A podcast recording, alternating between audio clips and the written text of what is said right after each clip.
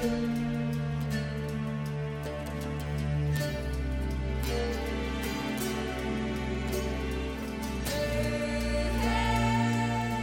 三国新说，品三国故事，悟三国人生。欢迎进入三国新说的语音世界。大家好，我是拉老师。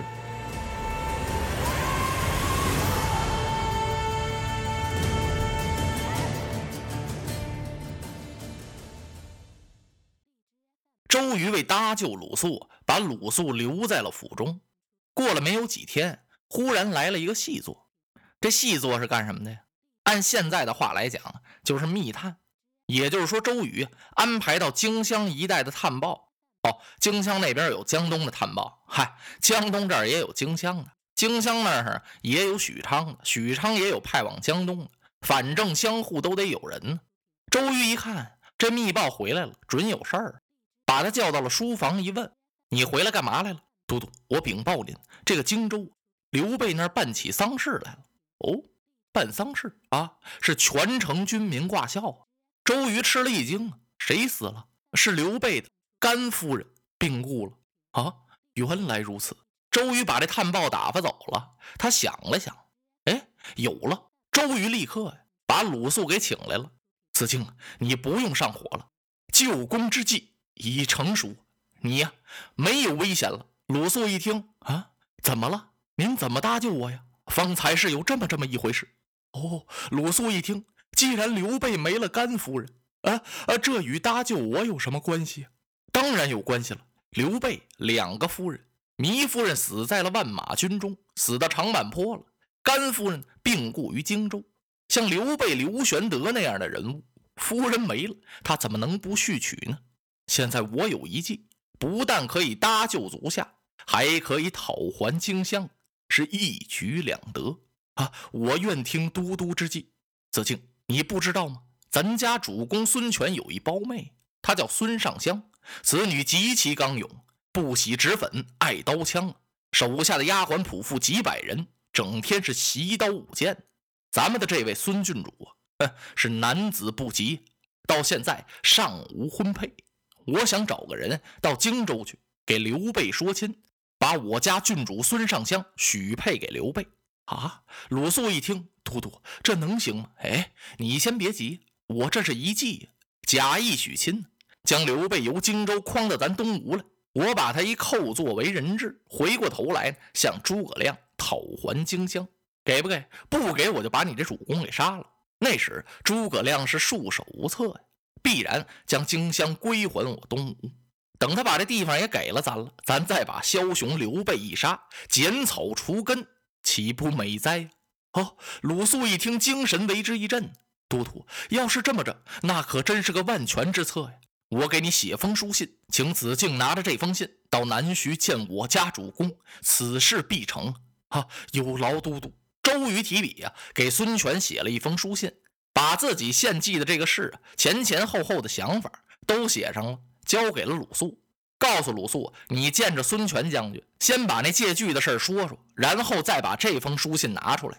子敬辞别周瑜，到南徐来见孙权。一见面，他真按照周瑜吩咐的那样，把这借据递给孙权了，把自己二讨荆州的事情这么一说。孙权一看就火了：“哎呀，子敬，你这办的是什么事啊？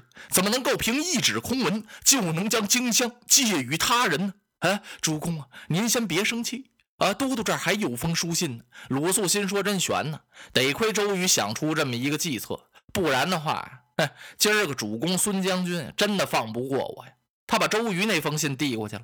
孙权一看周瑜这封书信，转怒为喜了。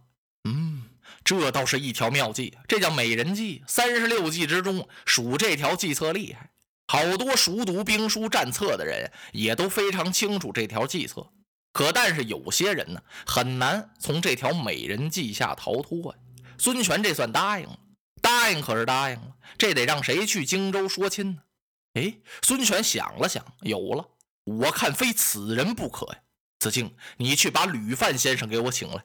好，遵命。鲁肃去功夫不大，请来一个人，吕范吕子恒。这位吕范先生啊，书念的太多了，念书多的人有的是，可谁也不像他。这位是浑身上下透着这么一股酸气，走路是一步三摇啊。常言说叫失衣不乱步，你就是哗啦哗啦哗啦哗啦哗啦下大雨啊，他也得迈着方步走。要是歘歘歘这么一块走啊，或者一溜小跑，那显着呀没学问。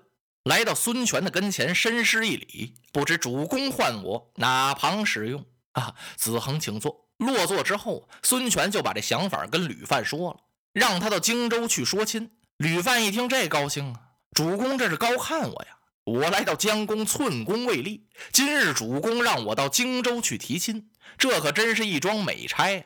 常言说得好，愣差十座庙，不破一桩婚。这门婚非同其他可比哟。如果孙刘两家要是结了亲啊，曹操再不敢正视我江东了。刘备是什么人呢？乃人中之龙，当今之皇叔啊！我家郡主孙尚香称得起是我江东的一只彩凤啊！啊！如果此婚配成就，堪称为龙凤呈祥。行行行行，孙权一听，你别在这拽了啊！赶快收拾收拾去吧，一定要好自为之啊！主公放心，您就听喜信吧啊！此事必成。孙权憋不住想笑，孙权也没把这实底儿告诉吕范，说这是一计。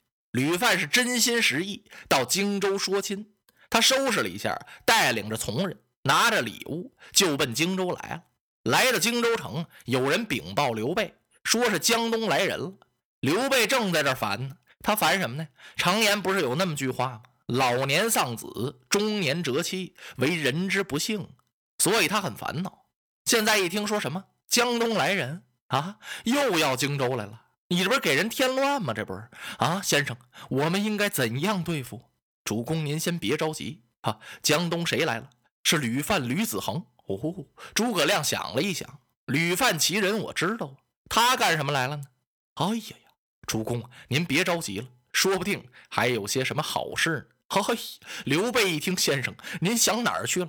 江东派人来，能有什么好事？诸葛亮摇了摇头啊，嗯，也不尽其然呢。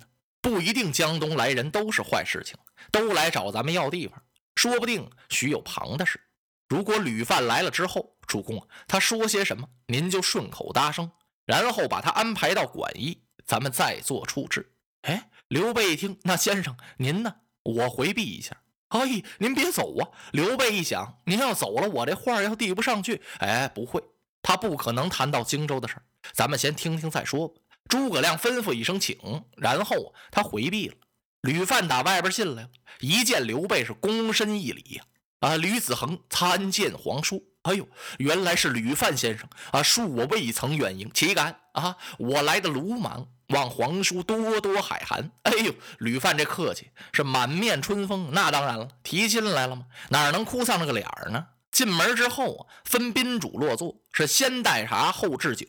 然后刘备就问了：“啊，不知子恒先生大驾光临到我荆州，有何见教？啊，岂敢岂敢！皇叔，我是来给您道喜来了。”哎呀，刘备听到这一皱眉啊，夫人心丧，何喜之有啊？我光有忧啊！是啊，子恒听说，甘夫人去世了。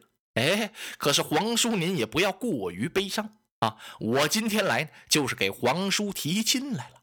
哎，刘备轻轻摇了摇头。夫人尸骨未寒，刚刚故去，我怎么就能提及亲事二字？哎，皇叔此言差矣啊！常言说，人若无妻，如屋无梁，况皇叔乎？嚯！吕先生又拽上了。他怎么回事？他说这人要没有妻室，就像这屋子没有房梁一样。何况您这么大的刘皇叔啊！哈，我告诉您吧，我家主公有一胞妹，叫孙尚香。此女呀，贤而美，文武双全，至今未嫁。因为什么呢？因为我家主公有志，他有个志向，什么志向？他说：“非天下奇男子不许，非人中之龙不嫁。”啊，豫州您呢，贵为当今之皇叔，名扬四海，可谓人中之龙，天下之奇男子也。所以这门亲事如果成就之后，孙刘两家结下秦晋之好，从此曹操再不敢正视我江东，我东吴高枕无忧矣。刘备一听啊，当时就全明白了，这哪是来说亲呢？这明明是一条美人计呀！此计必是周瑜所出，想索还荆州，害我刘备。周郎啊，周郎，我怎么能上你这个圈套呢？我让你这个设下申猴后虎豹，摆好香饵钓金鳌的妙计是枉费心机。